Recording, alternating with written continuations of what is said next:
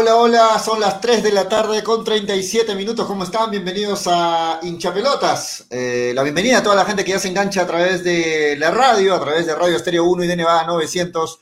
Algunos minutos de, de espera. Ya se está conectando en breve Daniel, en breve Manolo, Frey también, quienes van a estar hoy con nosotros en el programa para hablar de lo que nos gusta, de fútbol y al estilo de hinchapelotas. Eh, a la gente que nos sigue en las redes, eh, les voy a pedir hoy que compartan el programa. Vamos a estar pendientes de quienes lo hacen para poder darles algunos, algunas buenas noticias, simplemente digo para ellos. Así que ayúdenos a compartir el programa, a la gente que nos sigue siempre en las redes sociales y a los que nos escuchan a través de Radio Estéreo 1 y de Nevada 900. Suban el volumen porque hoy vamos a hablar de fútbol, de, por supuesto, lo que se viene mañana, la primera final o la final de ida, en todo caso, ¿no? Sabemos que es un ida y vuelta, lo, como se va a jugar la final. Mañana, miércoles, a las 7 de la noche, mañana miércoles a las 7 de la noche, y el día eh, sábado a las 3 de la tarde. Un saludo para Edwin, que está en, está en cabina, se está ayudándonos a controlar ahí en la, en la, en la radio. Muy bien, Edwin. Este, la bienvenida entonces a toda la gente que se va uniendo al programa. Eh, nos pueden seguir a través de las redes sociales en hincha pelota, nuestra fanpage, y a través de Nevada TV, mientras se terminan de conectar los tardones, ¿no? Sí, efectivamente, los tardones, los tardones del programa. No aprenden los muchachos. Este, les quiero ir anunciando, les quiero ir anunciando de que, al igual que el año pasado, la gente que nos, que nos sigue desde el año pasado, recuerden ustedes que a fines del 2019, en el programa realizamos una premiación, los premios hinchapelotas, ¿no? Con ello se dio una mención, una distinción a lo mejor del año. Y este año también vamos a hacer lo mismo. Así es que eh, vamos a preparar para esta recta final ya del año los premios hincha pelota segunda edición, donde vamos a entregar lógicamente nuestros premios al mejor, al, al mejor defensa del año, al mejor delantero del año, al paquetazo del año también, a la revelación del año, al mejor DT del año, al peor DT del año también. Y ustedes también pueden, van a ayudarnos a elegir, lógicamente, son parte fundamental de esta elección a través de nuestras redes sociales. Denle like a la fanpage de hinchapelotas y a través también de del teléfono, ¿no? De los teléfonos de la radio, el 25 11 84 y el 25 58 88. Así es que eh, estén atentos, ¿ah? En nuestras redes vamos a anunciar eh, cómo van a poder participar y llevarse los premios que tenemos para nuestros oyentes. También quiero decirles que estamos llegando a la recta final de la polla de hincha pelota, se viene una fecha más y con ello ya estamos conociendo al ganador de los 300 soles en efectivo gracias a New Raycon 100% cuero original. Quiero agradecer de verdad a New Raycon que eh, apoya, ustedes saben, a la, al deporte arequipeño, marca netamente arequipeña, 100% cuero original. Si es que quieren hacer sus pedidos de New Raycon, pueden llamar al teléfono 942 90 0066 942 90 0066. New Raycon pueden pedir sus fulviteras, sus chimpunes, sus zapatillas en planta de caucho para losa y para gras sintético. Importantísimo, ¿ah? importantísimo llamar al teléfono 942 90 0066. La bienvenida mientras termina de arreglar su cámara a Manolo. ¿Cómo está Manolo? Bienvenido. ¿Qué tal, mincha pelota? Solo para ti, Julio, para todos los que ¿Vas se a estar sin cámara hoy día, Manolo? ¿Qué ha pasado? Llevo estar sin cámara porque estamos algo ahí ocupados y de verdad estoy saliendo terrible y creo que no... no quieres que te vean, ok, no quieres que te vean. a mis grandes amigos oyentes y que también que nos miran a través de las redes sociales mejor, no, porque en sí, este, de verdad estoy más, más feo que... no, estás con, no estás con tu habitual, este, eh, stand lleno de libros en la parte de atrás, ¿no estás ahorita o sí? Se me perdido el croma, se me perdido el croma, Julio. Entonces ya no, sé qué hacer. bueno, eh, saludos para todos que se conectan. Estamos a un día, ¿no, Julio? De un partido importante, eh, la ida de esta eh, final del torneo peruano, un torneo peruano accidentado, con muchas cosas, eh, que al final, pues, por fin ya va llegando a su fin, ¿no? Un desenlace del cual todos decíamos cómo será, qué cosita nos traerá, y al final nos encontramos con esto en el cual eh, ya hay algunas elecciones confirmadas, eh, ya se va también viendo eh, la terna arbitral que va a estar presente el día de mañana en la ida de este partido que se juega a partir de las, de las 7 de la noche. Entonces, atentos a todo lo que vaya ocurriendo durante, estos días, porque de verdad se viene una llave bien interesante, bien interesante por el juego mostrado por parte del equipo rimense y también por Universitario durante esta fase 1 y 2, donde quizá en la fase 2 ha bajado su rendimiento, por también algunas individualidades que no estuvieron presentes en algunos partidos, pero que al final viene con mayor resto físico, ha descansado prácticamente durante dos semanas y eso le, ayuda, ¿no? Para poder eh, tener algo más de plus, ¿no? A la hora de enfrentar esta llave que de verdad va a ser bien interesante. Bueno, a ver, también quiero escuchar tu opinión, Manolo, lo que dicen los oyentes, pero yo creo que la, la opinión me parece que es unánime y creo que a la final llegan justamente los dos mejores equipos del campeonato, o en todo caso los dos equipos más regulares, los que hicieron mejor las cosas durante este año diferente, donde se jugaron, donde se jugó este, nuestra Liga 1 de, de una forma diferente, por todo lo vivido en este 2020, pero Creo que llegan a la final los dos mejores equipos, los que hicieron mejor las cosas, los que hicieron mejor las contrataciones, los que tienen los jugadores eh, que, que, deciden partidos por sí solos, ¿no? Hablamos de la U, por ejemplo, que se habla de un Dos Santos que es, pues, sin dudas uno, si no uno, eh, de repente el mejor delantero del campeonato. Por el lado de Cristal hablamos de Herrera, hablamos de, del ecuatoriano, de Corozo. Creo que son dos de los equipos que tienen las mejores individualidades del campeonato. ¿Qué opinas, Manolo? si algo de agradecerle Cristal al momento en el que se encuentra ahora es esta pandemia. Porque producto de esta pandemia el torneo peruano tuvo que pararse, ¿no? Durante unos dos a tres meses aproximadamente. Y fue ahí donde reformuló su idea de juego en base a, la nueva llegada de, de Mosquera. Y creo que eso le ayudó, ¿no? A crear una identidad desde cero y poder salir adelante en sus partidos. Ahora, me acuerdo que con, contigo, con Freddy, con Daniel, con Toño, eh, te tildamos de tonto, ¿no? Al decir de que Cristal era uno de los candidatos al título. Y se rieron, ¿no? Se rieron, se burlaron. Me nos dijeron de todo, ¿no? Nos ha callado, no, nos ha callado la, no, nos ha callado Cristal porque cuando comenzó este, esta temporada, eh, Cristal era un equipo que no tenía nada de identidad de juego, Barreto eh, dio a entender que Cristal sin Bacus ya no iba a hacer nada, que iba, iba, iba a ser un equipo más, iba a volver a una, una identidad que nunca se, nunca se le vio en Cristal, era una cara distinta, y muestra ello, ¿no? Es esa catastrófica participación en Copa Libertadores ante Barcelona y Guayaquil, ese arranque penoso del elenco rimense, algo que no se había visto en los últimos eh, cinco años, porque siempre a Cristal desde el comienzo de los torneos lo hemos visto ahí en los primeros lugares, y eso creo que de verdad no, era, era como una, un anticipo a lo que quizás no íbamos a ver este año, ¿no? Eh, tal vez decíamos, no, como viene Cristal capaz, eh, apenas luche el tercer lugar de Libertadores o, llegue de milagro a la Sudamericana, o sea, había mucho, ¿no? En ese, en ese palpitar.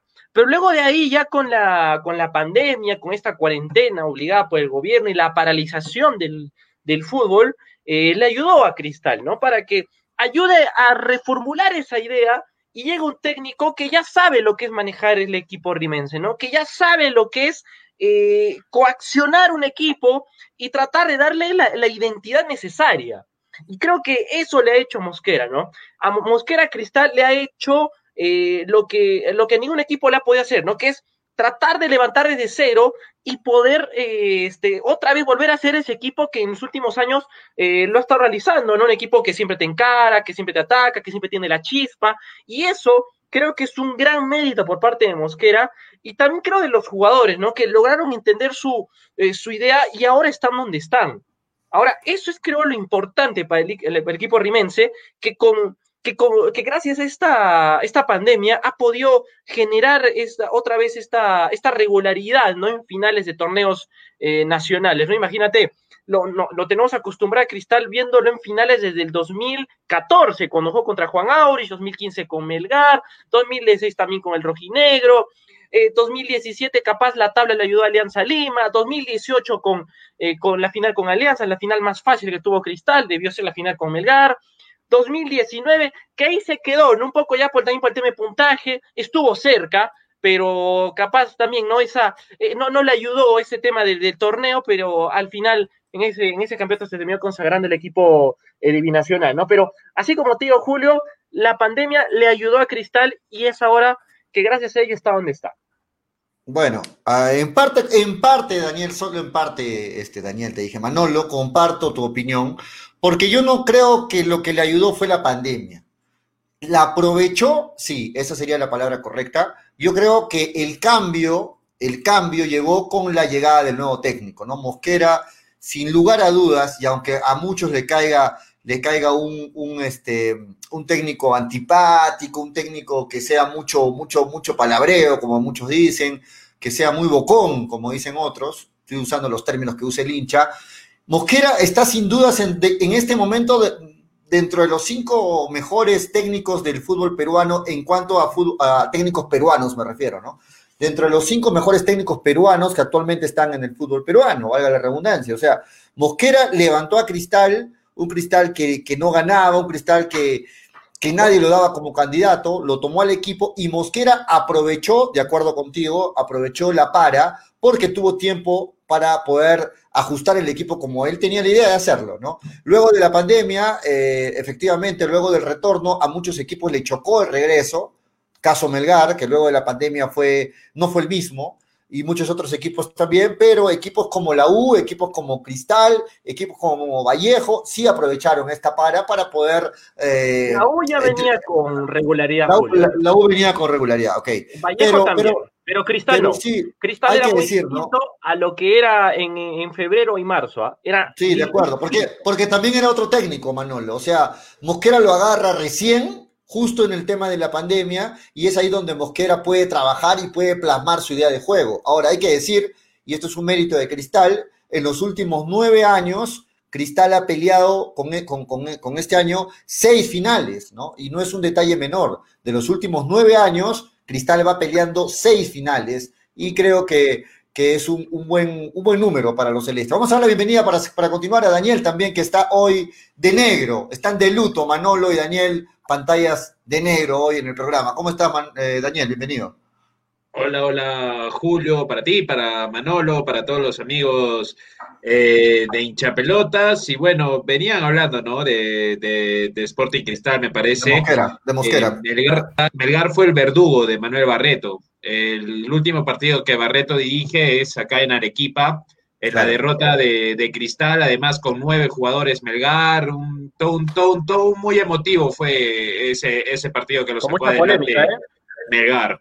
Eh, Mosquera lo agarra, coincido con Manolo, prácticamente muerto, en el hoyo, goleado de la Copa Libertadores, eh, un inicio malísimo, Emanuel Herrera saliendo de una lesión, no siendo el mismo, lo agarró muy mal Mosquera y lo levantó. Para mí el, mejor técnico peruano es Juan Reynoso y, Roberto Mosquera, los dos. Eh, ahora, en el torneo local, el orden para mí, el podio queda Gerardo Ameli, eh, que debería ganar como entrenador del año. Hablábamos de, técnicos peruanos, ¿no? Por eso lo mencioné. Claro, pero Mosquera no está muy lejos, porque Mosquera para mí es el segundo que mejor ha hecho las cosas ahí en entre técnicos nacionales y extranjeros. Y, yo nos olvidamos de Chemo, de Chemo también, ¿no? Que a, muchos no les gusta, pero Vallejo. Sí, pero yo creo que la Vallejo tiene mejor equipo incluso que Cristal, ¿ah? porque Cristal tiene equipo corto y, Mosquera ha, sabido disimular eso muy bien. Cristal, Julio, Cristal tiene equipo corto, eso es lo peligroso de cara, de cara, de cara a la final. Y, algunas cosas le han salido y en otras no pero el mérito de ponerlo ahí, evidentemente, más salieron a favor. Pero sí concuerdo con que Gerardo Ameli y Roberto Mosquera, entre ellos dos debería ser salir el que sea el técnico del año en esas famosas premiaciones que ya no son televisadas, ¿no? Desde hace un tiempo. Sí, bueno, eh, comentaba al inicio del programa, eh, Freddy se conecta ahorita nuevamente porque está con problemas con la conexión, pero comentaba mientras los esperaba, muchachos, que el año pasado hicimos la premiación, los premios hinchapelotas aquí en el programa, a fines del año 2019, y este año también vamos a despedirnos porque luego nos damos unos días de descanso, vamos a despedirnos con los premios este, hinchapelotas 2020, ¿no? Ahí la gente está pidiendo cuál es la manolada del año, también va a haber la manolada del año, este, el, el mejor DT del año, el suertudo del año, que ya sabemos quién es. El parrillero. El, el, este, ¿no? la, burla del año, este, el delantero del año, la revelación del año. El parrillero, del año, también, también. Y tenemos mucho para, para escoger, ¿no? Pero, pero bueno. hay bastantes, a, a Manolá de todos. No, frases de todos hay, hay No, pero esas frases son, ya son conocidas como manoladas, pues, ¿no? Eso ya es un, es un término. sello distintivo. Es un, sello distintivo, así es. La dañelada del año está pidiendo Anthony Pari, también creo que vamos a poner la dañelada del año este, en, esta, en, esta, en esta elección. Ok, este, vamos a ver si Freddy nos escucha, está con algunos problemas de conexión, pero le damos la bienvenida. Freddy, ¿cómo estás? Sí, ¿qué tal? ¿Cómo están chicos? Eh, realmente con complicado cuando uno trabaja con celular, es un problema. El caso, estamos hace media hora intentando entrar, no se puede, pero bueno, ojalá al menos hasta que dure el tema, nos estaremos juntos. Em, el tema que ustedes están hablando, me parece que están hablando de, no los pude escuchar. de cristal, de cristal, de Mosquera, de cómo agarró el equipo Mosquera Cristal y lo levantó, y, y en mérito de Cristal y mérito de la U, ¿qué opinan ustedes? ¿Es justa esta final? ¿Consideran que son los dos mejores equipos del año que llegan a esta final o de repente no los dos mejores equipos, pero los equipos más regulares? ¿Consideran ustedes que son los dos mejores del, 2020? No sé, Julio, ah, porque el hecho, o sea, evidentemente son, son los mejores en condiciones favorables para ellos también, ¿no? Y eso eso es importante remarcarlo. Ahora, después de remarcarlo, lógicamente en el torneo jugado en Lima, sí, ambos, ambos equipos han hecho las cosas bien, pienso, ¿no? Por eso, por eso, por eso están, están donde están. Pero, pero también es, no es coincidencia que los dos equipos de la capital estén ahí y el torneo se jugó allá, ¿no? Claro, claro. Pero, por ejemplo, en el tema, por ejemplo, universitario, universitario jugando en provincia hecho buenos duelos. Acá le ganó a Melgar. Eh, Cristal tal vez eh, hubiese tenido algo más de problema, pero ya sabemos el planteo que hace Mosquera cuando se juega en la altura con el equipo ribense, ¿no? Eh, me voy justo al ejemplo que ocurrió en el 2012, no sé si se acuerdan cuando se jugó la final con Real Garcilaso. Cristal sacó un súper resultado de la Ciudad Imperial y pudo jugar con más tranquilidad la vuelta en el Nacional en aquella final en la que jugaron en el 2012, vaga la redundancia. Así que yo pienso de que si el torneo hubiese estado en su estado normal, su estado puro, creo que igual hubiesen sido los dos los más regulares. Y me atrevo a decirlo por qué. Por la forma en cómo han mostrado su juego y su regularidad. Mm, tal vez no hubiese sido lo mismo con Vallejo o con Manucci, porque estos equipos sí les cuesta jugar en la, en la altura, y lo hemos visto en los años pasados. Pero creo que el tema de Universitario y Cristal sí hubiese sido una regularidad en pandemia y también sin pandemia. A ver, para Daniel, por ejemplo. Daniel, si para ti hubiera sido las condiciones normales, que cada uno jugara en su localía, en provincias, según lo que viste, según lo que viste, los equipos, la conformación, lo que se vio de juego, para ti, ¿quiénes hubieran sido, posiblemente, porque estamos especulando, simplemente, para ti, ¿quiénes hubieran sido? Nunca te vas a ver, pero yo lo que, sí, considero... ¿quiénes hubieran sido? Lo que sí considero es que el grado de dificultad hubiera aumentado terriblemente, ¿no? Eh, la Vallejo en Trujillo es dura, más allá de que no, no tiene mucha... Melgar, ¿Melgar hubiera sido candidato? Jugando en Arequipa. Eh, no sé, lo que pasa es que Melgar no sé, puede, podría haber aprovechado la altura mejor.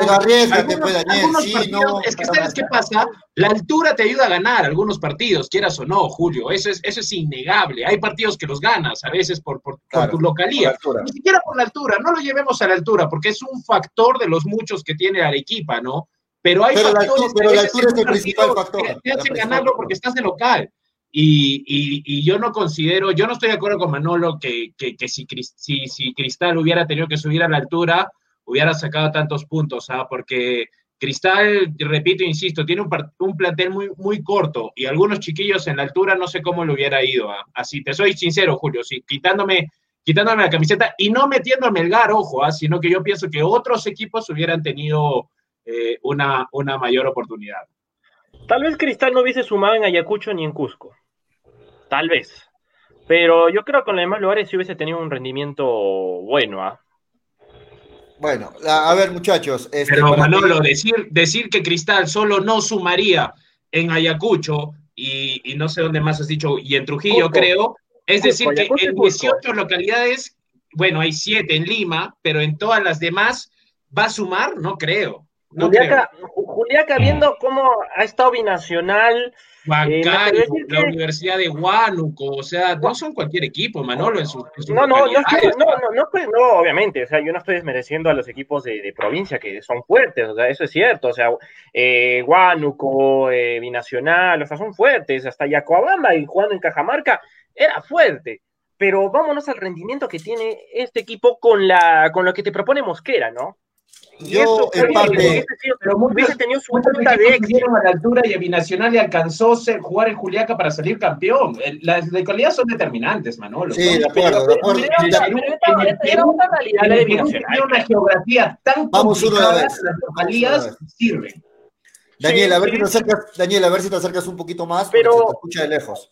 Pero la realidad de Binacional era otra. O sea, Binacional ya no era el mismo el año pasado que tenía hombres clave como Edson Auer. Ah, no, no, Binacional le ganó a Sao Paulo en, Juliaca 2 a 1. Sí, pero no así sé. de determinantes son las localías. Claro, eso es cierto. Pero para hablar así de que eh, tal vez hubiese sido como lo que hizo el año pasado Binacional, eh, no, no creo. No creo, porque tampoco. No, no, no, te digo, no, lo lleves a una temporada. Pero, pero lo que no estoy de acuerdo, lo único que no estoy de acuerdo para ir con la opinión de Freddy también y no, no enfrascarnos en un solo tema, es que Cristal hubiera ganado en, en, a ver, son siete provincias, quitando la localidad de Lima, más dos, o sea, en nueve, en once provincias se hubiera paseado Cristal, no lo creo. No, lo no, no, no, nos vayamos a pasear, ¿eh? tampoco nos vayamos Bien. a ¿Qué es lo que, ¿qué es lo que pienso? ¿Qué es lo que pienso? Eh, que las localías son determinantes. Y yo creo que de pronto en dos, tres, hasta en cuatro provincias Cristal hubiera podido sacar buenos resultados o resultados positivos, pero no hubiera sumado tanto como ha sumado jugando de local, jugando allá, no teniendo problemas de viajes, no teniendo problemas de nervios. ¿Por qué? Porque el tema del, del estrés también influye en los jugadores. ¿No es cierto? ¿Por qué? Porque una cosa es que tú juegues un partido y te vayas a tu casa a que juegues un partido, te hayan pateado, te hayan, sufrido el desgaste, de ahí tengas que irte a un hotel muchas veces sin bañarte, subirte a un vehículo, subirte a un avión, X o Y.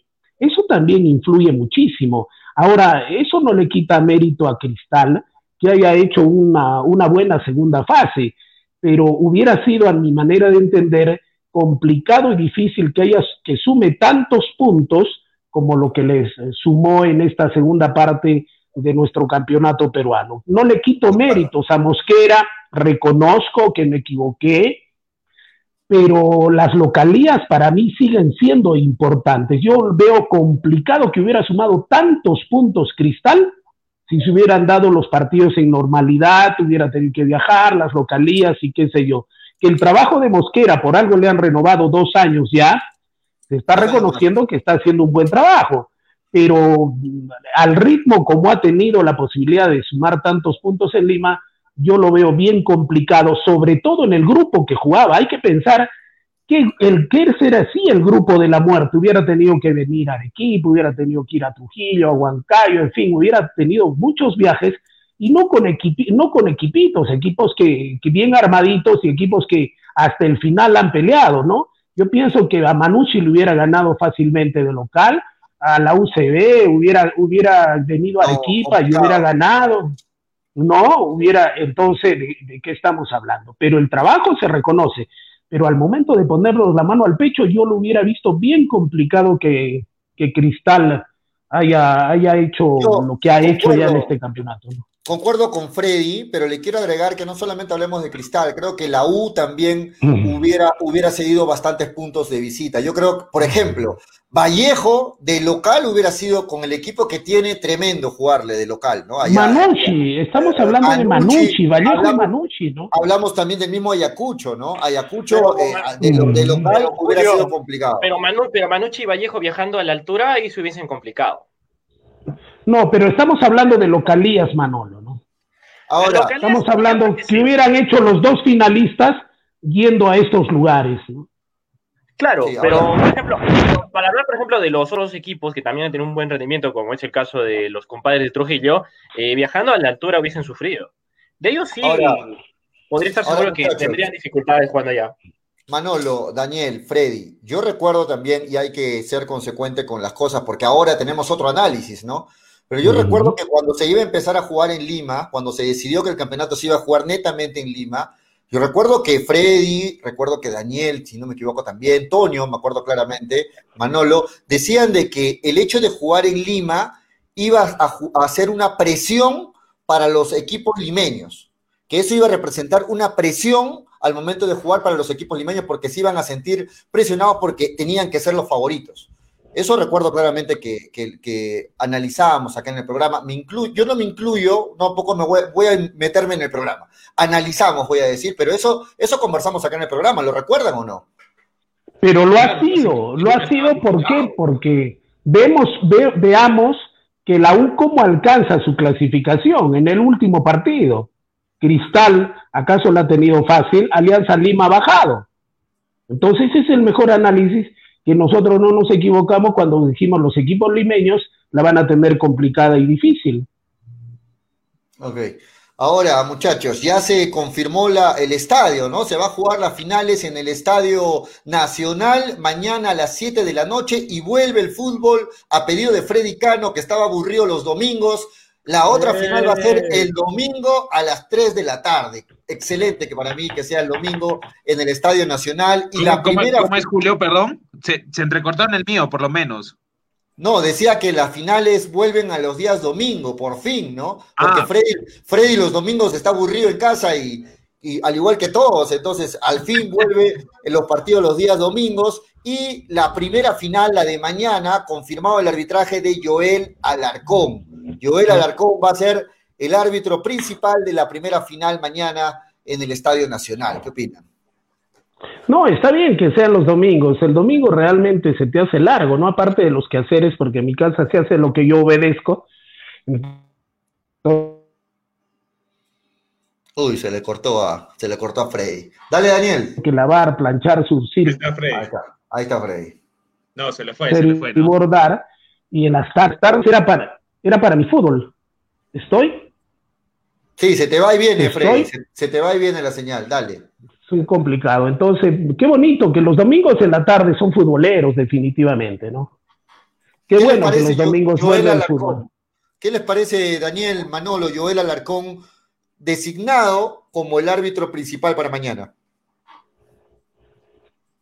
Ay, Alarcón, Alarcón, Alarcón, Alarcón. ¿Qué árbitro, Alarcón, ¿no? Alarcón. ¿Qué pasa con Manolo? el árbitro modelo, ¿no? inmerecido que esté Alarcón en una final, ¿eh? Inmerecido. De verdad, nunca, nunca me gustó el arbitraje del Alarcón y creo que si hacemos un, un, balance de lo que he hecho durante este 2020, eh, pienso que podría estar ahí hasta Víctor Hugo Carrillo, puede estar hasta Santibáñez, pero Alarcón, no sé, ¿ah? no sé, no, no, no, no, no, no, lo veo a Alarcón ahí, ¿ah? pero bueno, eh, hay que cumplir nomás las leyes de lo que dice la, la Federación Peruana de Fútbol, ¿no? Daniel. Sí, Alarcón, eh, bueno, en partidos, ha, hecho buenos partidos cuando, cuando, cuando han jugado equipos de Lima, dirigido finales, clásicos, pero sí, o sea, Alarcón, dentro de todo lo que tenemos, es un árbitro que está bien, bien posicionado, ¿no? Este, a ver, Diego Aro está totalmente desprestigiado, Carrillo seguro va a arbitrar la segunda final, Carrillo arbitra una final sí o sí, ¿no? Que prácticamente todos los años. Santibáñez podría hacerlo también esta final, ¿eh? Sí. Pero... No sé, Santibáñez, Santibáñez, Bigotito Santibáñez a veces también pausa mucho el juego, ¿no? Me parece que está bien la, la, la, la decisión del, del, árbitro, del árbitro Alarcón y hay que ver quiénes lo van a acompañar también, ¿no? Eh, es muy importante porque con lo que ha hecho, la sinvergüenzada que ha hecho Luis Garay, eh, ya no, ya, no, ya, no se puede esperar nada. Sí, de acuerdo, de acuerdo. Yo, yo lo único que espero que que mañana, y bueno, llego, voy a aclarar esta parte, lo voy a decir antes, ¿ah? porque después este, los hinchas, la gente. Eh, yo desde un inicio, lógicamente, eh, comenté que veía a Cristal que podía llegar a una final, y hasta acá se está cumpliendo. En la final sí puede pasar cualquier cosa, y justamente preguntaba y les decía, ¿llegan los dos mejores equipos? Correcto, llegan los dos mejores equipos. Ahora, en una final, la U llega muy bien, tiene el equipo completo, salvo Alonso, aunque por ahí Alonso está en la concentración, se dice que estaría en la segunda final, podría haber sorpresas. Llega el equipo completo, llega descansado, llega bien la U a esta final. Y por el lado de Cristal, todo lo contrario, ¿no? Llega eh, con más partidos, y por ahí de repente el tema físico le podría jugar en contra. No sé cómo es el análisis de ustedes, no sé para ustedes quién es favorito, pero yo no me animo, yo no me animo a dar un pronóstico para mañana porque para mí sí este partido es un partido de pronóstico reservado. Creo que ambos equipos llegan me parece en igualdad de condiciones y mañana puede pasar de todo, ¿no? Mañana puede pasar cualquier cosa en el partido. ¿Ustedes qué opinan, muchachos? ¿Ustedes tienen favorito para mañana?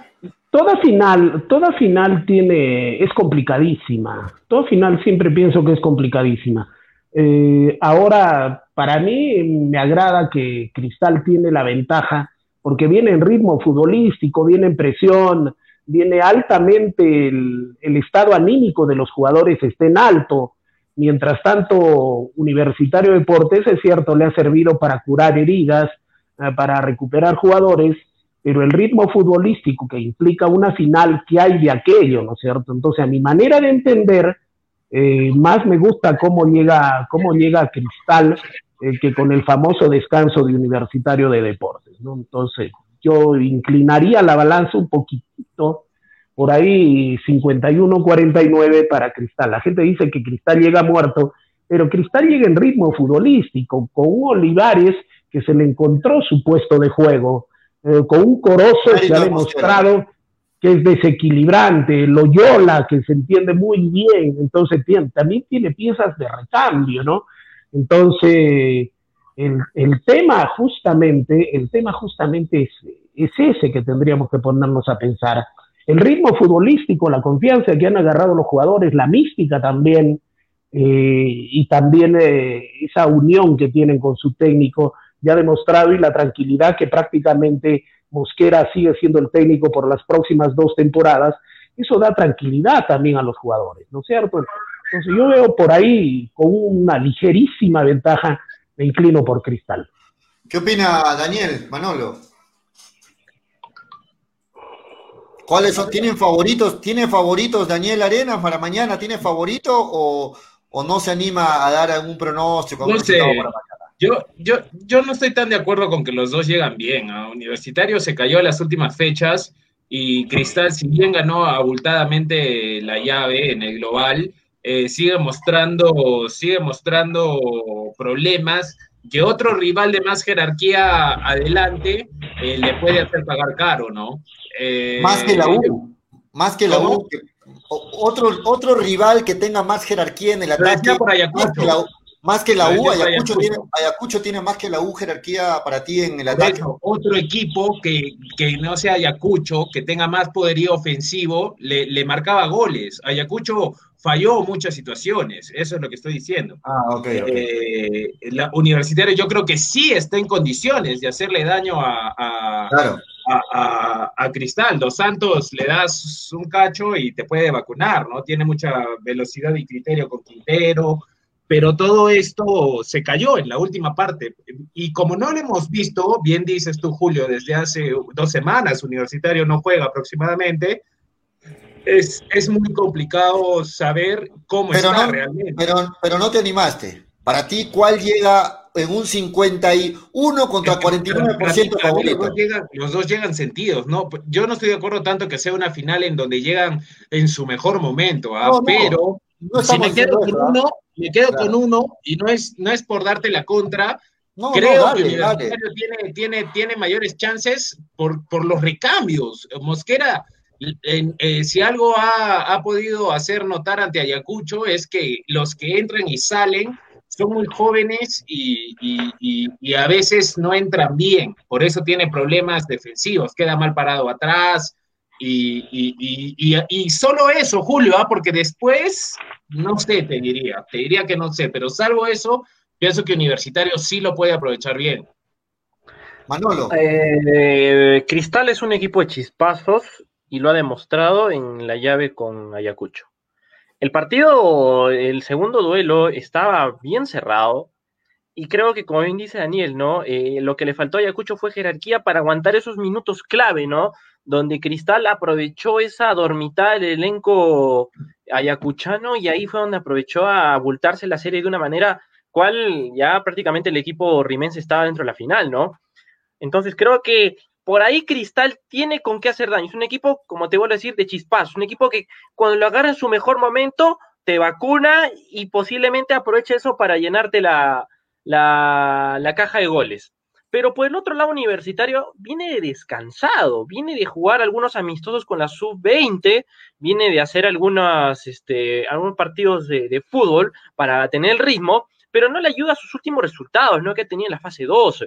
Ha sido un universitario que ha ido de más a menos, y eso creo que también le ha afectado un poco, más allá también de algunas ausencias que ha tenido, ¿no? En su zona eh, de ataque como de defensa. Ahora, yo creo que esta llave va a estar eh, algo, algo, algo, algo, algo peleada, va a estar peleada, mejor dicho, y creo que por ahí el que aproveche más su mejor estado físico va a poder llevarse el campeonato. Así de simple. De acuerdo, porque de ambos, porque ambos no vienen con una buena, con una buena performance. Si me, si hubieras dicho que Cristal eh, fue determinante y avasallador ante Ayacucho, quizá te puedes decir, bueno, Cristal eh, viene, con, viene, viene con tinte al arco, viene con ganas, viene con fútbol, viene con timing, pero Cristal no vino así, Cristal vino con chispazos a, a esta final. Vino porque en cinco minutos se llevó la llave, mientras que Universitario ha venido de más a menos y tal vez esta para este, le afecte mucho más porque no ha estado con ese rendimiento que quizá lo hemos podido ver durante la, fase 1 y también el fútbol que necesitas de alta competencia para poder estar con ese roce y dar todo de sí en una final. Así que yo creo que va a estar emparejada y el que mejor eh, ritmo físico se encuentre en, esta, en el segundo partido sobre todo, va a poder llevarse esta llave.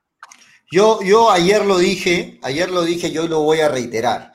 Yo creo que Ayacucho fue un gran rival para Cristal y fue un rival que lo exprimió, como se diría a Cristal, ¿no? Le sacó todas las fuerzas a Cristal, porque Cristal para ganar sufrió y batalló y guerrió todos los, los 300 minutos que en total jugó contra Ayacucho, ¿no? En, en siete días, Cristal jugó 300 minutos. Entonces, yo, yo, yo creo, miren, ¿ah? el, el, dato está ahí, ¿ah? 300 minutos en siete días.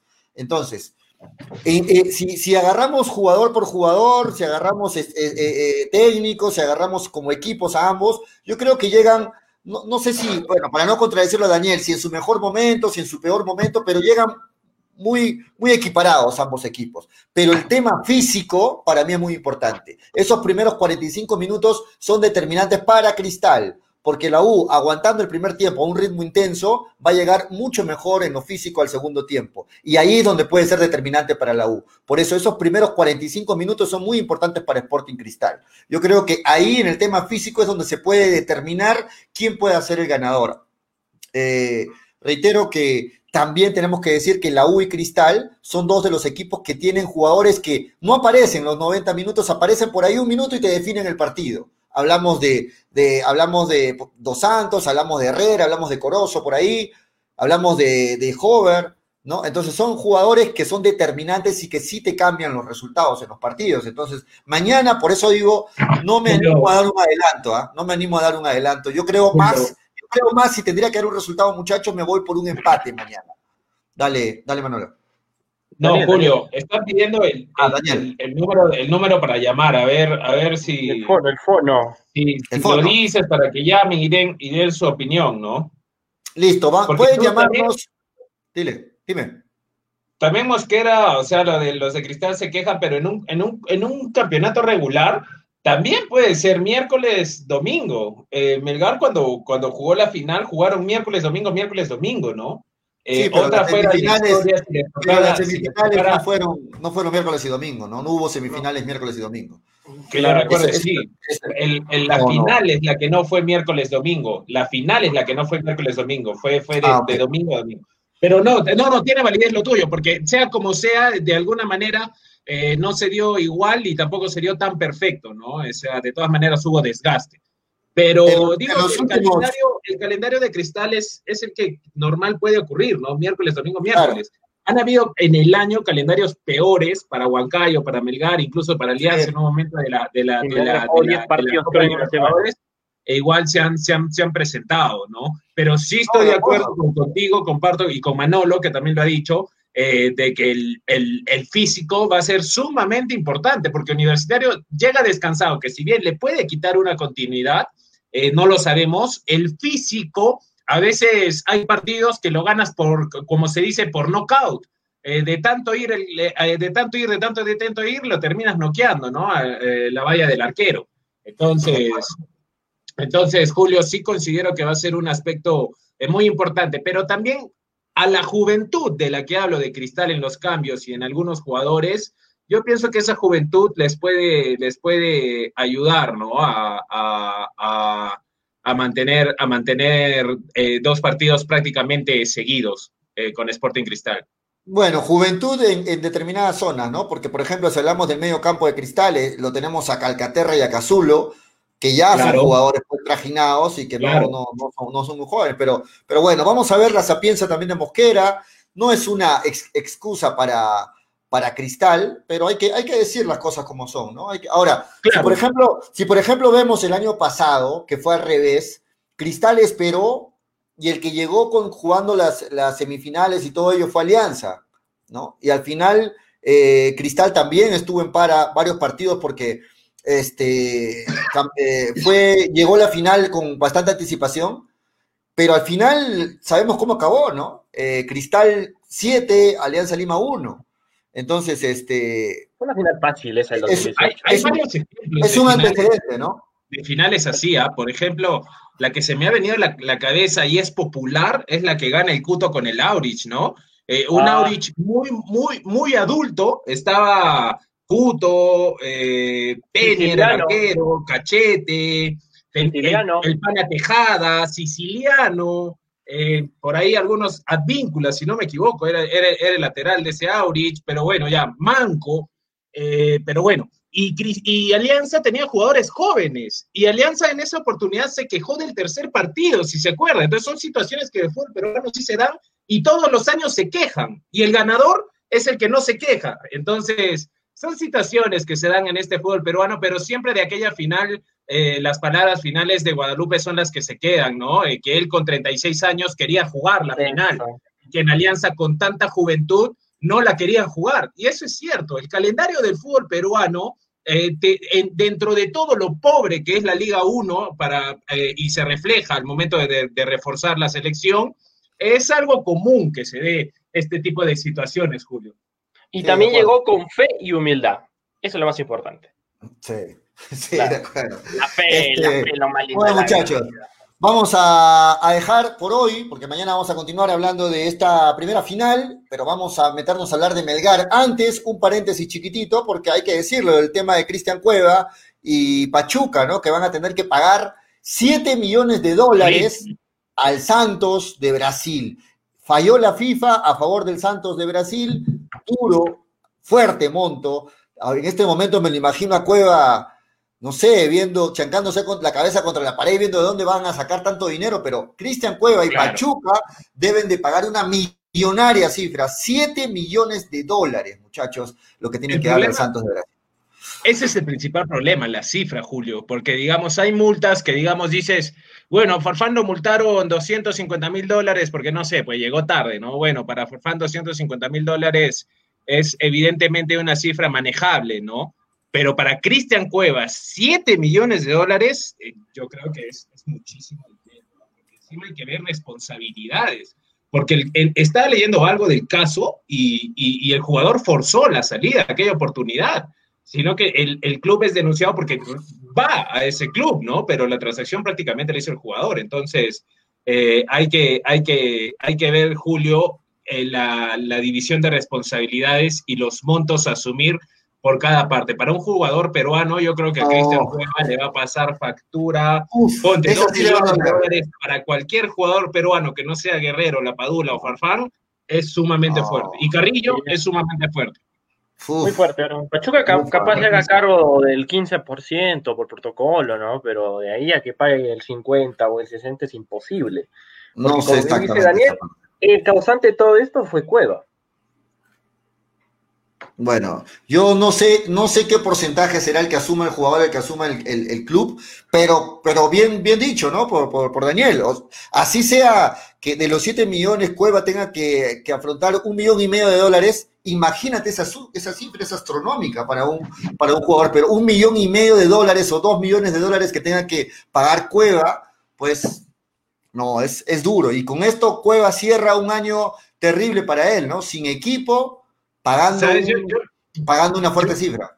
Yo me pongo a pensar en Cueva ¿Qué tan mal tienes que tener la Y siempre los chicos, ¿no? Tienen que aprender de... Nadie experimenta en cuerpo ajeno, pero se debe tratar de, asimilar eh, los errores de los demás para un aprendizaje continuo de nosotros, ¿no? Y Cueva, o sea, este año, ¿qué tan mal puedes decidir que Diego Armando Maradona lo llamó personalmente, Julio Manolo, para decirle que se vaya a Argentina, a un club con gimnasia, donde iba a ser titular, donde el, gimnasia juega otro tipo de intereses, no está obligado, puede reinventarse bien en Sudamérica en una liga competitiva dirigida por Maradona y en gimnasia. Podía, era una buena idea. Y lo tiró todo al tacho y se fue a, Turquía por dinero. Y mira cuántos meses después termina eh, entrenando con la reserva, porque si bien el club lo ha separado del primer equipo, al final la sanción no lo ha separado del club pero lógicamente le están buscando la salida, tampoco es que está, no lo van a tener en la reserva, ¿no? Entonces, Julio, imagínate, ¿ah? De poder ir a un fútbol y, tener un, mejor panorama en el argentino para adaptarte en lo futbolístico, idioma, costumbres, donde vas a estar cerca del Perú, es, es más fácil la adaptación, tomas la mala decisión de irte al otro lado, ¿no? Son aspectos, psicosociales, son aspectos psicosociales, Daniel, ¿no? O sea, son aspectos psicosociales, te voy a repetir porque acá no se, no se trata bien el tema, ¿no? El futbolista, ¿no? Piensan que un futbolista con mil soles ya es el rey del mundo. Es algo que debería cambiarse, ¿no? Desde las divisiones inferiores. Pero, se lo. Eh, a ver, algunos comentarios leo y dicen, bien merecido por Cueva, Cueva se lo merece porque eh, estaba haciendo las cosas mal.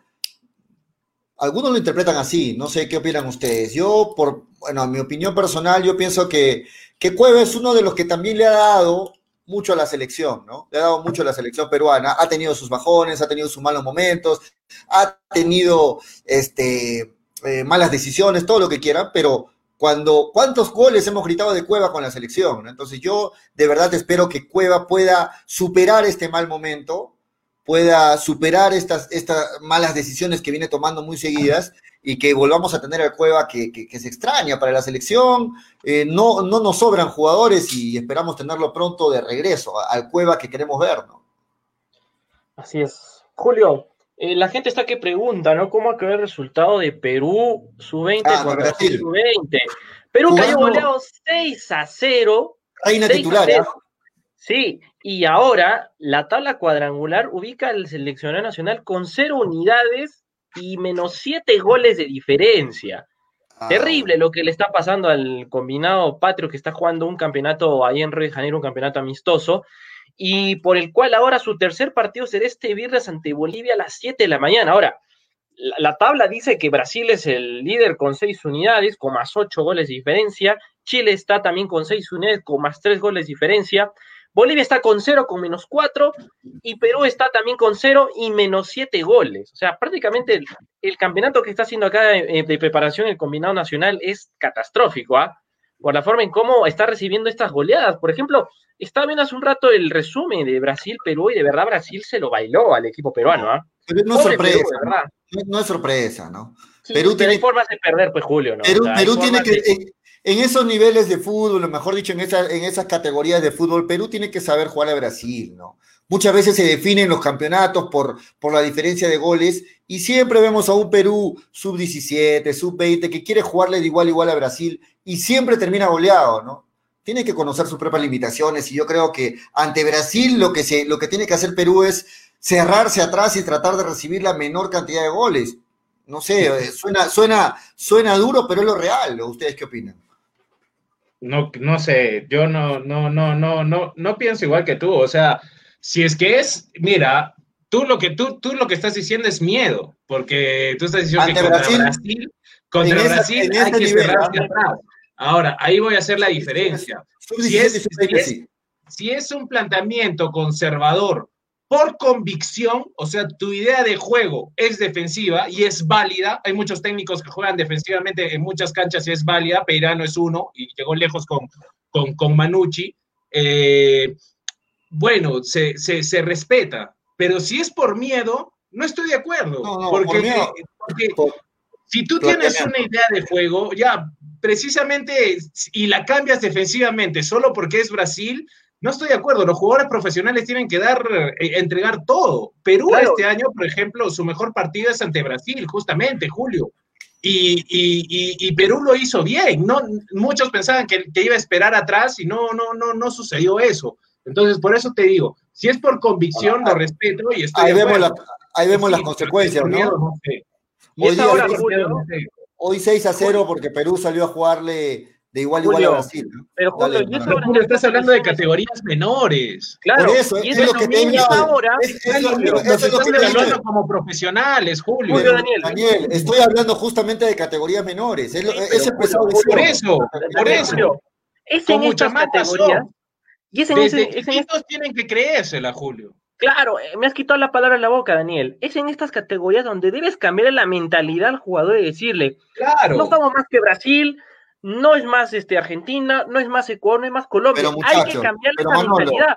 ¿Y, cómo cambia esa mentalidad? Con fútbol. pero de acuerdo, de acuerdo, Manolo, de acuerdo. Yo no estoy diciendo que tienen que tener miedo. de pertenencia, porque si tú no le generas de pertenencia a un chico, cuando sea profesional al pensar que jugar en la selección es simplemente ganarse de fama y popularidad. Manolo, Manolo, yo no te estoy diciendo de que los jugadores le tienen que enseñar al jugador peruano que tiene que tenerle miedo al jugador brasilero, pero el técnico tiene que saber plantear el partido cuando juega contra Brasil, tiene que saber saber tirarse atrás, jugar de contragolpe o no, no tirarnos atrás, eh, tratar de hacer el partido en el medio de la cancha que no nos llegue mucho, tiene que plantearlo diferente ante Brasil. Tiene que ser diferente el planteamiento. No le puede salir a jugar de igual a igual a Brasil en esas categorías, hablo. ¿ah? Ojo, categorías menores. Estoy hablando, resalto esa parte, a ¿ah? categorías menores. Pero precisamente en menores es donde debes de apostar y arriesgar. En menores es donde. Pero cuando arriesgas terminas así. Así termina Daniel. Hoy día terminó 6 a 0.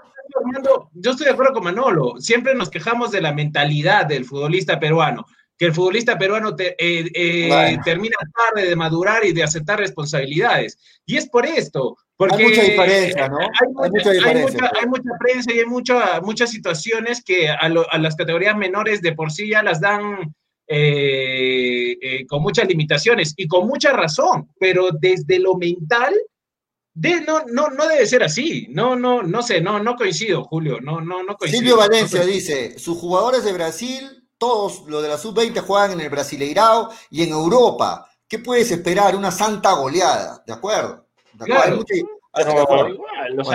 pero, hay maneras de perder. Por eso, hoy, hoy se perdió 6 a 0 porque salimos, salió Perú a jugar de igual a igual a Brasil.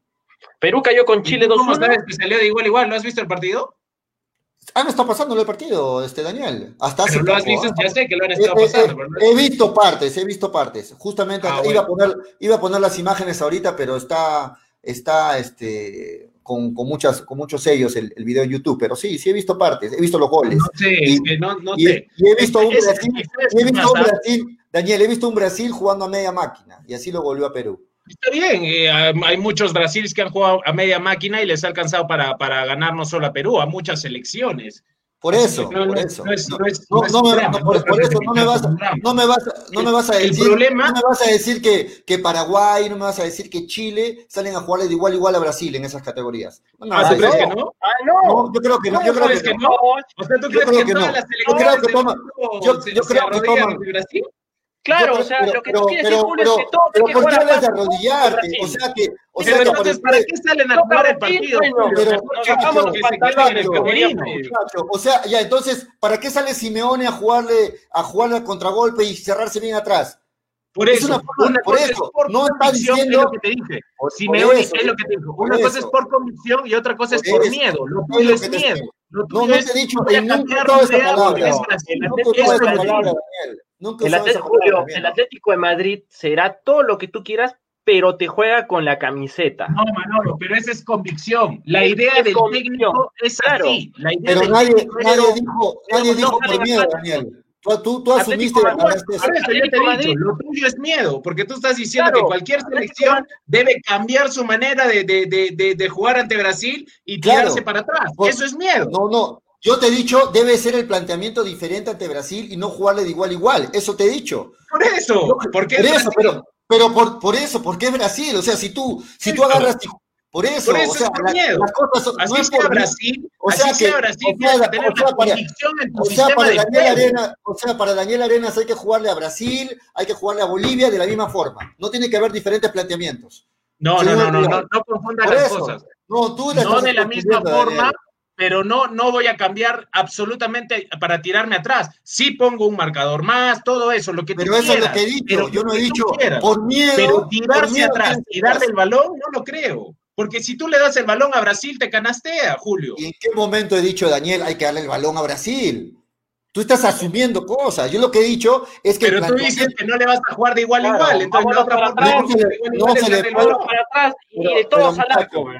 no, no se le puede jugar de igual a igual a Brasil, porque el planteamiento tiene que ser otro para mi forma de ver. El planteamiento tiene que ser otro ante Brasil. Tú le puedes jugar a Brasil Julio, tú le puedes jugar de igual a igual a Brasil si tienes una esencia de juego determinada y marcada. Y con eso ah. le puedes hacer batalla. Ok, ok. Eso es, ese es lo ideal. Tú a Brasil le juegas, le, juegas de igual igual, te voy a repetir, cuando tienes una esencia marcada, un esquema definido. ¿Y la sub, y la sub 23 la tiene? Es que Julio, precisamente por eso, porque es, porque es, este, es, es, que no la tiene. menores.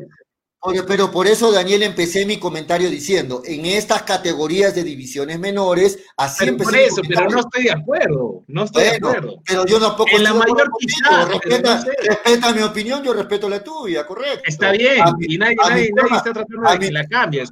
A mi forma, a mi, a mi forma de, a mi forma de ver, en la categoría en la categoría adulta o la categoría como la quieren llamar, en este caso sí, Perú, por ejemplo, vimos que le salió a jugar de igual a igual, igual a Brasil y le hizo un buen partido. Pero en categorías menores, donde los, donde los menores están recién asumiendo, recién aprendiendo, porque nuestra sub-23, acá en el Perú lo sabemos, no lo vengo a descubrir yo, son jóvenes que recién están empezando. No como en Brasil, que ya a la sub, eh, los sub-20 están ya en el Brasileirao, en, en equipos europeos. En el Perú no. Entonces, en esas instancias de menores, no podemos salir a jugarle como la selección adulta de igual a igual. A ver, da la, da la alineación titular de, de, de, de Perú para hoy.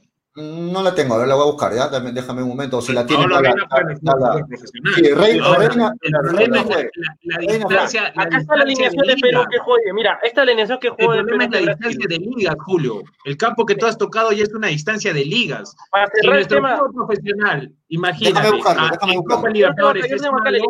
Imagínate las divisiones menores. El único que te juega en Europa de toda esta alineación es Burlamaki.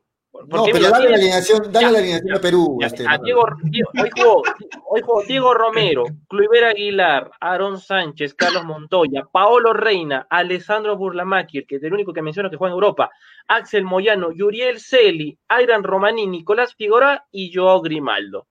Esa fue la alineación que jugó ante mm. Brasil esta tarde. Entonces. Ok. okay. Ahí tenemos a Reina, tenemos a, al de Cantolao, a, se me fue el nombre. Celi, Aguilar. A Celi, Aguilar, a Cluiver Aguilar. Son los tres y que una, están. Una observación, Qué, qué, qué, terrible situación la de Cluiver Aguilar, ¿no? Lo compra el Manchester City y se va, se va al descenso con Alianza.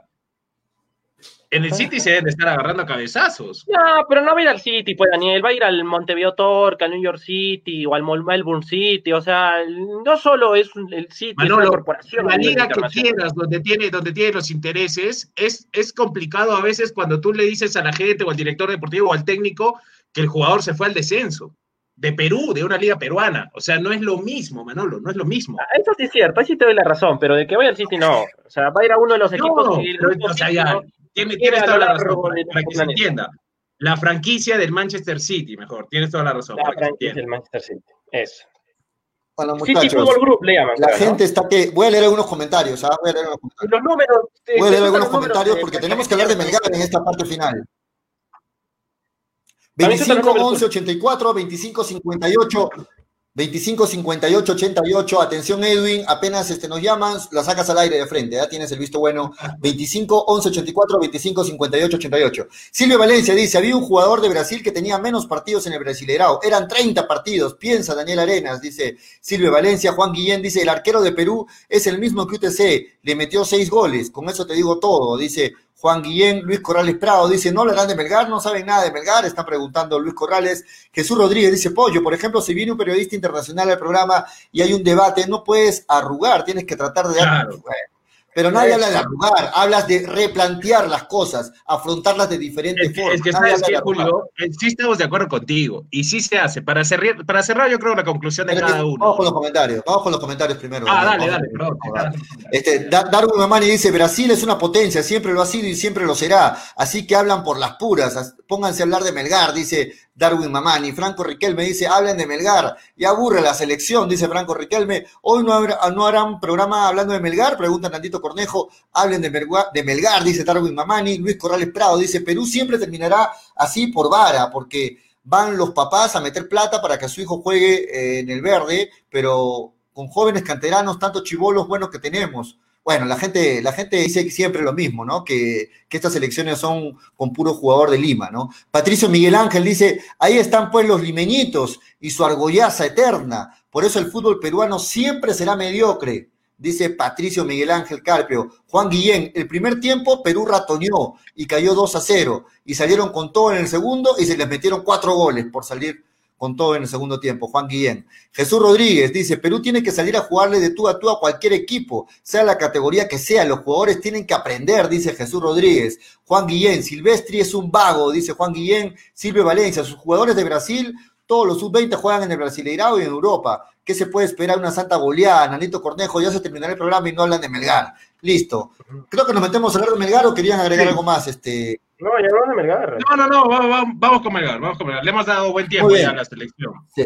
4 con 40. Ojo, el programa acaba a partir de ayer, y justo ayer lo acabamos y no lo anuncié, acaba a las 5 en punto, porque hoy tenemos un nuevo programa que se emite a través de Radio Estéreo 1 y de Nava 900 a las 5 en punto, así que 5 en punto nos despedimos, muchachos.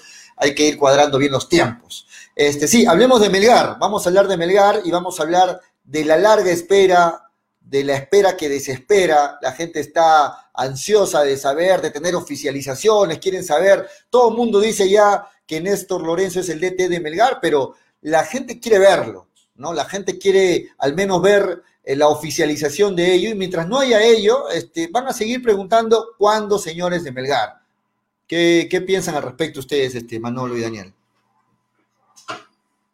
Sí, no, ya lo de Lorenzo ya está prácticamente oficializado, Julio. O sea, eh, incluso su, asistente. No está oficializado todavía, Su asistente Fernando Aloco eh, ha anunciado, por así decirlo, es el que se está haciendo cargo de, coordinar todo lo deportivo con Fútbol Club Melgar. Está haciendo el nexo por estos momentos con Néstor Lorenzo, ¿no? Incluso sería Aloco quien, quien esté en la capital de la República con Vivanco, que ya se fue a Lima eh, eh, viendo el tema eh, de los jales. Ahora, ¿quién es Fernando Aloco? El exjugador de, de Real Garcilaso y, Universitario de Deportes, Manolo. A ver, el tema de los jugadores de Melgar todavía hasta el momento no se sabe, no nada confirmado, más se saben las salidas que las llegadas. Y lo del técnico, pues es un tema que ya está más sobredicho, ¿no? el tema falta aquí de que lo oficialice el elenco rojinegro y ver ahora con qué jugadores estarían viniendo para el equipo sangre y luto de nuestra ciudad, ¿no? Eh, de verdad que me, causa mucha intriga. Veo muchos equipos que ya se están armando, Manucci, Alianza Universidad, Cusco Fútbol Club, el mismo Cienciano, entonces creo que hasta binacional, entonces creo que ahorita Melgar, eh, como bien diría Freddy, se le está escapando la tortuga del ascensor, ¿no? Y eso es preocupante porque ya estamos 15 de diciembre y todavía no hay nada oficializado.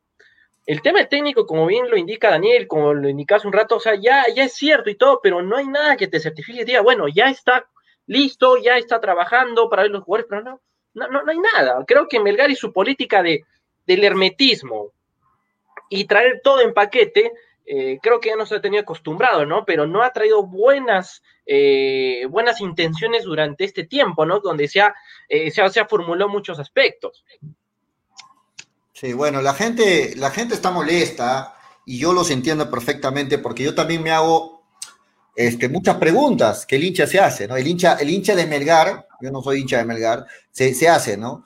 Eh, a ver, ¿qué dice, por ejemplo, Patricio Miguel? Dice, si Vivanco y Betochi y compañía siguen llevando hacia el club, pues terminaremos peor, cuando los socios conducían a la rojinegra, peor que cuando los socios conducían a la rojinegra. De verdad, no sé quién le habrá dicho a Vivanco que es experto en contrataciones, pero es una vergüenza. Ya debe dar un paso al costado, dice Patricio Miguel Ángel. Ah, la gente este, está, está molesto. Si quieren llamar, también pueden llamar al celular al 996622120 Pueden llamarnos al celular al 996622120 o pueden llamarnos a los fijos de la radio al 251184 o al 255888 si quieren opinar.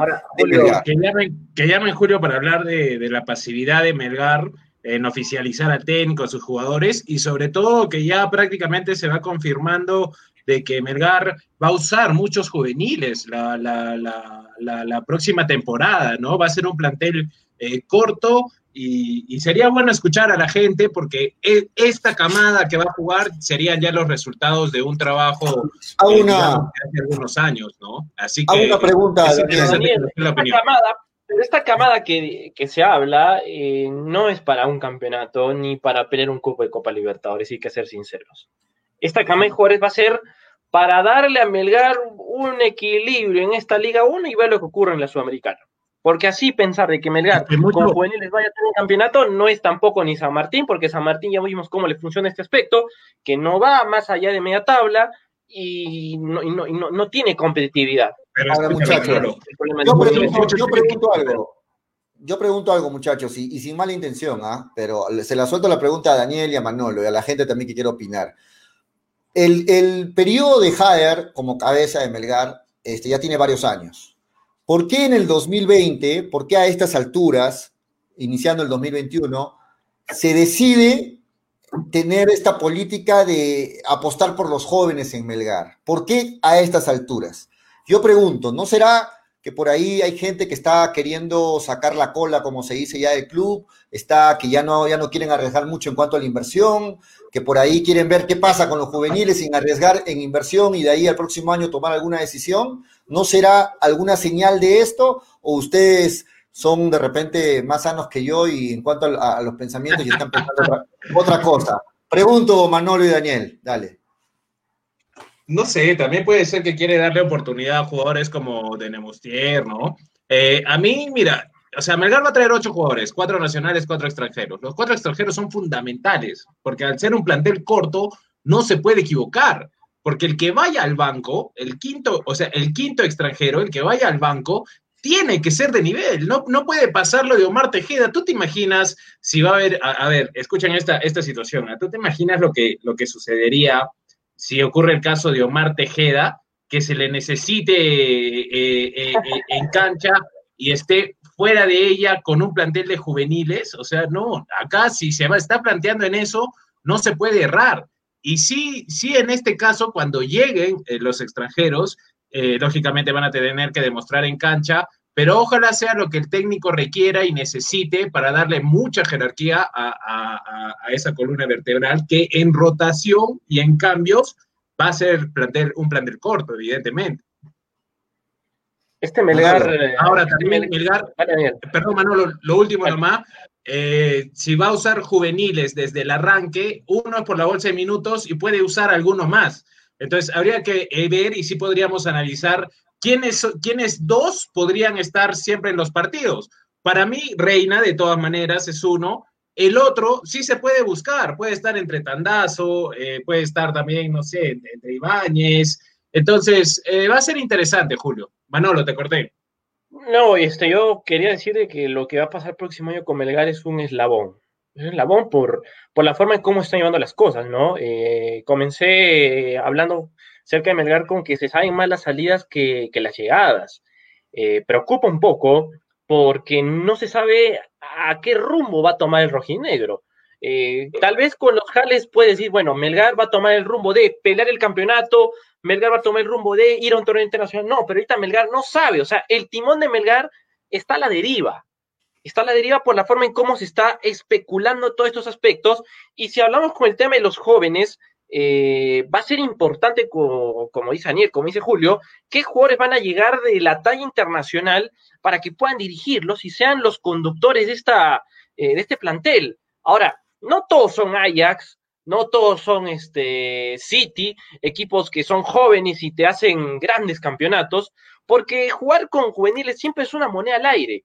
No sabes el rendimiento que te va a dar durante un tiempo determinado. Y eso preocupa, porque Melgar es un equipo que durante los últimos años está acostumbrado a pelear los torneos internacionales, está acostumbrado a, jugar los primeros lugares de la tabla. Y estos baches eh, parece de que van a continuar hasta, hasta no se sabe cuándo, con esta llegada de jugadores que capaz solo sirvan para el plantel y que en su mayoría estén compuestos por jóvenes que van a tratar de de, dar su, de tanto de sí, de sumar en la bolsa, pero más no dar el salto de calidad que necesita Melgar, que es un campeonato, una participación en Libertadores y eso, ¿no?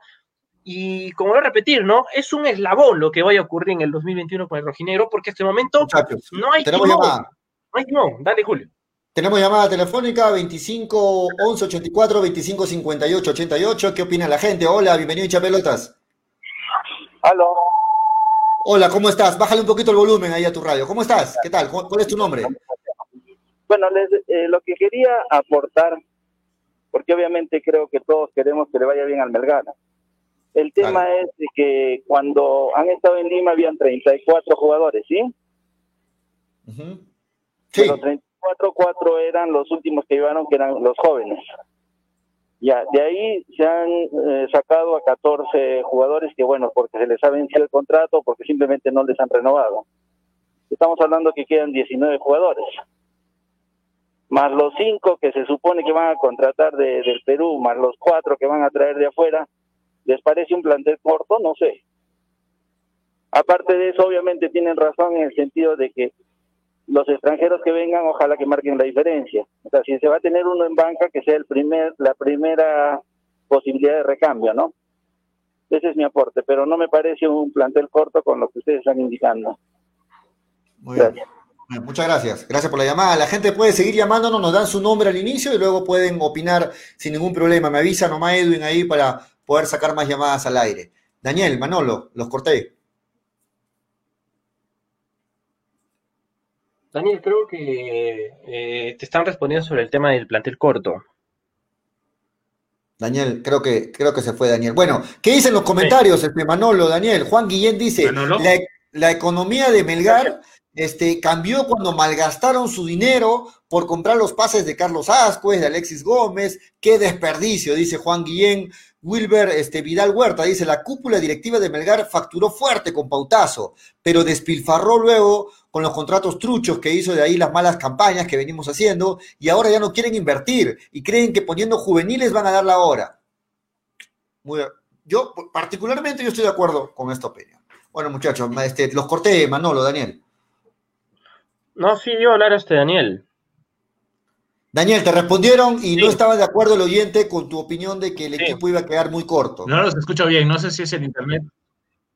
Sí, parece que, parece que es tu internet, Daniel, a ver si lo, si lo arreglamos. Bueno, este, en todo caso, sí, está, está preocupada la gente porque el hecho de apostar por jóvenes no es una mala decisión. Sí, no, yo, claro, respeto a los oyentes, ¿no? Pero...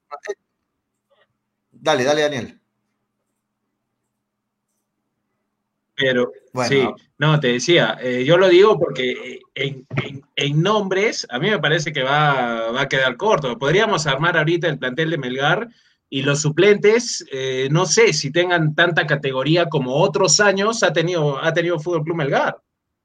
Fútbol Club Melgar ha tenido buenas opciones en el banco, muchos años, que le ha permitido pelear, pelear arriba y, rotar equipos pero ahora, ahora no sé, ¿no? si, han salido bastantes jugadores de Melgar. Yo en este momento, muchachos, Daniel, eh, Manolo, los oyentes, en este momento no puedo criticar la decisión o el tiempo que se están tomando el club para elegir bien y no equivocarse a los extranjeros que van a llegar. Están dentro de los plazos, estoy de acuerdo con ello. El hincha creo que no reclama por esa parte porque sabe que el técnico tiene que elegir bien dentro del gran mercado extranjero para poder apostar por cuatro más que hacen falta en Melgar. Pero el problema y el reclamo del hincha, entiendo, va por el lado del mercado peruano. Dicen que está loco ahí viendo, analizando, pero ¿de dónde va a escoger? Si cada vez quedan menos, menos opciones buenas, como las que pretende o quiere Melgar. Entonces ahí está la preocupación del hincha de dónde se va a escoger en el mercado peruano si todos los días vemos anuncio de Manucci, anuncio de Cusco FC, anuncio de Alianza Universidad, de Ayacucho, bueno, de Ayacucho, de varios clubes que están anunciando sus fichajes y Melgar cuándo. Esa es la preocupación del hincha y creo que es muy entendida, particularmente le entiendo, y le reclaman a Vivanco, le reclaman a la dirigencia de Melgar, porque ahí sí se están quedando, ahí están demorando, y no va a haber después arrepentimientos, y menos la frase famosa del año pasado que dijeron, bueno, elegimos a tal jugador porque era lo mejor que en ese momento había en el mercado. Por favor, ¿no? Eso ya es responsabilidad de la demora que ustedes mismos ocasionan porque no tiene técnico Melgar hace setenta y tantos días. Ya perdí la cuenta ya. Entonces, ustedes mismos ocasionan algo que, de lo que después ustedes mismos se van a quejar. Ojalá que eso no, no pase, Manolo, Daniel. El tema es en que hay mucha, a comparación de otros años, ahorita en Melgar hay mucha, eh, ¿cómo te puedo decir? Eh, no se sabe nada, o sea, no, no se sabe a dónde va a conducirse el equipo en el 2021. Yo me acuerdo que en el 2018 para 19 Melgar este, sabía a final de año a lo que iba a tentar, ¿no? Saben, bueno, se va a pedir el campeonato y es por eso que los jales que van a venir y el técnico que va a venir están enfocados en el tema del campeonato y se va a pedir el campeonato. Se sabía algo, ¿no? Pero ahora es como que no sabes qué timón va a tomar el rojinegro para el próximo, para la próxima temporada.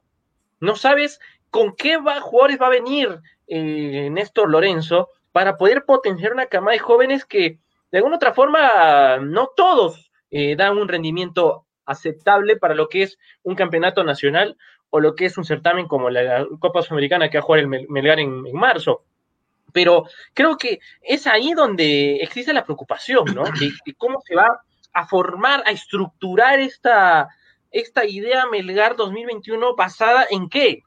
¿En qué? O sea, no, no hay las herramientas hasta el momento, no llegan la, información necesaria y prácticamente pues es, una, es un eslabón, y lo voy a repetir, como lo dije en mi anterior, eh, análisis, ¿no? Es un eslabón y de verdad preocupa, preocupa de cómo se están haciendo las cosas. Bueno, tenemos llamada telefónica, vamos a ver. Hola, bienvenido hincha pelotas. Hola, ¿qué tal? Los saludo a Roberto. Eh, los llamo, bueno, estoy escuchando su programa, creo que ustedes decían. Y creo que eh, pues la crítica que se están haciendo en lo personal no me parece correcto. Cuando estuvo Pautazo, en su momento, llegó Pautazo y se miraban pocas incorporaciones, que se apostaba más por jóvenes y todo, y que es más, jóvenes que venían de otros equipos, eh, había mucha crítica. Ahora lo que podemos ver es que, por ejemplo, está regresando Labrín, que ha estado jugando en Binacional y no lo ha estado haciendo mal, Iberico, que también está jugando en UTC, entonces, la apuesta por los jóvenes creo que es lo mejor en este momento. Y ahora se dice que no se sabe por qué están apostando por ello, cuando este el 2020 creo que hace un año que nos ha golpeado a todos, que hace un año de recesión, por lo tanto obviamente eso también va a generar que en el club haya haya recesión. Es por ello que lo que nos, nos toca ahorita es esperar qué es lo que va a venir, ver qué extranjeros van a llegar y ver esos, esos extranjeros van a solucionar. Porque por ahí yo creo que si por A por B se llega a dar este tema de que una posible vuelta de, cuesta, creo que con eso solucionarías muchos temas. Así que ahorita lo que nos tocaría es solamente... ¿Estás de acuerdo entonces? ¿Estás de acuerdo con el proceder hasta el momento del club? Para mí en lo personal sí, porque hasta el momento, eh, eh, a, ver, caeríamos en un agujero si es que por A por B pasa lo que pasó con Cienciano. Cienciano presentó a un jugador, no me acuerdo exactamente bien quién, y a las horas dijeron que ya no, entonces, es que pasase lo mismo en Melgar, de que dijeran, hay un jugador que viene y después no se puede, pues creo que caería peor. no, claro. Eso es un extremo, eso es un extremo, ¿no? Un extremo, un error que, que, que, que, fue un exceso. No está pidiendo eso tampoco, pero me parece que eh, los puntos de equilibrio siempre son buenos, ¿no? Ni, no dice ni a un extremo ni al otro. Y creo yo que en este momento, si comparamos a los, a los diez y tanto, a los 20 clubes del campeonato, este, Melgar se está yendo a un extremo. Melgar está en un extremo, no está en un punto medio, está en un extremo, me parece. Bueno, muchas gracias por la llamada. Ok, gracias. Ok. Este, la gente puede seguir llamando, parte final, son las 4 de la tarde con 57 minutos, muchachos, el tiempo nos está ya casi ganando, últimas llamadas telefónicas, pueden participar, ahí está Edwin que nos está ayudando ya en los controles y vamos coordinando con él para poder conversar más con el público, se escucha mejor las llamadas desde la radio, ¿verdad? Sí, se escucha bien, clarito. Se escucha clarito. Mientras, mientras Manolo y Daniel están no sé qué haciendo ahí con la cámara apagada, yo soy el que está ahí hablando y hablando porque a mí sí me están viendo, a mí sí me están viendo, muchachos. Parte final, nos tenemos ya casi que despedir. Freddy luchó, luchó y al final no pudo conectarse. Este, lamentablemente, Freddy. Mañana está con nosotros Freddy, está con nosotros Toño, como siempre, para poder sacar hinchapelotas. Eh, últimos comentarios antes, de una, una llamadita, creo, sí. yo, yo, quiero mis chimputines, dice, sorteen algo, pues, por Navidad, dice David Gerardo Young. Rodrián dice, qué grande James hicieron los otros equipos. Qué grande Jale, dice, hicieron los otros equipos. Vamos con la llamada. Hola, bienvenido. Ahí decía, ahí decía James. ¿ah? Hola, bienvenido, hinchapelotas. Mire, quiero que me digan sobre qué partido están hablando que, que lo de la sub-23 desde el Brasil ha ganado a la de Perú 4-0. ¿Cuándo sigue ese partido, por favor? ¿Y dónde? Manolo, respóndele al oyente, por favor. Hoy, hoy hacía el partido, amigo. 6-0 ganó la sub-20 de Brasil y la sub-20 de Perú. ¿Dónde hacía el partido? En Río de Janeiro, en el ah, predio de la Confederación Brasileña de Fútbol. ¿Pero qué? ¿Lo de, que lo de un partido que es amistoso? O... Copa amistoso, amigo, en la que está jugando Brasil, Bolivia, Chile y Perú. Y ahorita Perú está en el último lugar y su último partido es con Bolivia el viernes en la mañana. Naturalmente, pues, pues sí, el fútbol peruano es uno de los últimos dos de Sudamérica. Gracias por la información. Chao, buenas tardes. Muy bien, ahí está. Parece que recién se enganchó con el programa y quería que lo dateen, ahí no entendía de qué estábamos hablando. Este, Wilber Vidal dice, el tema es que la directiva no es seria con el hincha arequipeño. Se están guardando todo en reserva cuando los que sostienen al club son los hinchas, dice Wilber Vidal. Este, a ver, ¿qué más dice? Luis Ángel Valdivia dice, Iberico y Labrín no pasaron nada en Melgar. ¿Quién asegura que van a romperla? Si ya lo conocemos, dice Luis Ángel Valdivia. Naldito Cornejo dice, pensemos un poco qué jugadores van a subir a reserva o al primer equipo o al primer equipo este año si no hubo partidos para ellos, dice Naldito Cornejo. Ahí también está la preocupación. A ¿ah? Sebastián de la Peña, Arrué está sonando fuerte, cada vez más fuerte se escucha el tema de Arrué. ¿Les gusta la idea de Arrué para Melgar, este, para despedirnos ya Manolo, Daniel? No. No, Arrué es un juego muy irregular. Eh, sí, es que Arrué es irregular. Sí. Pero tiene buena técnica. Si se dedica a jugar como en Garcilaso, le puede servir a Melgar. Es un buen suplente, ¿ah? Es un buen suplente, pero el tema es en que, como lo Un buen suplente, pero no va a llegar a pegar a ser suplente, ¿no? ayuda, claro, por ejemplo, en, Alianza, en es que no sé, Arroé, es problema. Perdón, Manolo, perdón, que, perdón que te atropelle, pero Arroé es problemático y, y, y perfiles así en Melgar no, yo, yo no creo que se deban de aceptar, más allá de lo, de lo bueno que puedan ser. Sí, aparte, como para tener mi idea, ¿no? Este, en su época, Arro era un buen suplente con Bengoechea. Pero de ahí a que venga como titular, no, no le ayudaría para nada a Melgar. Sería algo menos de lo que se veía con Vidales, ¿no? Sí, de, de, acuerdo con, de acuerdo con ese punto, ¿no? Con ese punto que ya se ha sufrido este año. Problemas, jugadores que generen problemas en el, dentro de la interna. Y ese es el perfil que se le conoce de Arrué. Ahora, yo no sé si sería un buen cambio de figuritas haberlo sacado a a, wow, a Auber y traerlo a, a Rue, ¿no? No sé si sea un, buen cambio. Mucho, mucho chocolate, mucho chocolate. Sí, sí, bueno. Nos vamos, muchachos, son las 5 puntos de la tarde. Yo, ahí sí no creo, ¿ah? Para dar mi opinión sobre ese trueque que has dicho, no, no lo vería, ¿ah? porque, no sé, Auber, por lo menos es arequipeño, pues.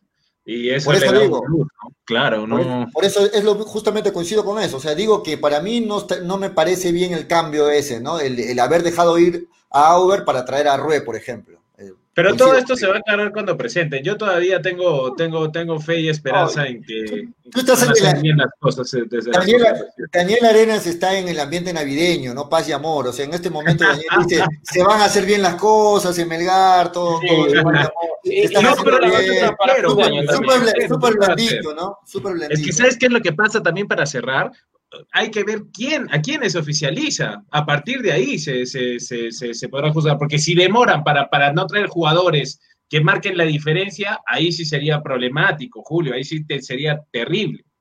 Ok, nos vamos muchachos, el tiempo nos ha ganado, muchas gracias. Mañana habilitamos más los teléfonos para que puedan conversar con el programa. Estamos de vuelta a las 3 y 30 de la tarde. Gracias a New con 100% cuero original. Nos vamos muchachos, hasta aquí. Gracias Manolo, gracias este Daniel. Mañana estamos de vuelta ya con todos, con Freddy y con Toño también. 3 y 30 de la tarde. Nos vamos, hasta aquí. Esto fue hincha pelotas, porque de fútbol.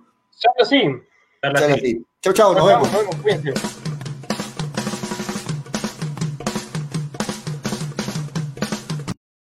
preparación no puede parar. Academia Alexander Fleming. Apertura. Su ciclo de enseñanza virtual. La misma calidad de enseñanza. Pero ahora, desde la comodidad de tu hogar. Nuestros resultados. En Derecho. Mario Vidal Choquejara, primero en Derecho. Yamilet Flores, tercero Derecho. Calderón, Derecho. Xiomara Quispe, Derecho. Conéctate al aula virtual Fleming y asegura tu ingreso. Informes al WhatsApp 912 39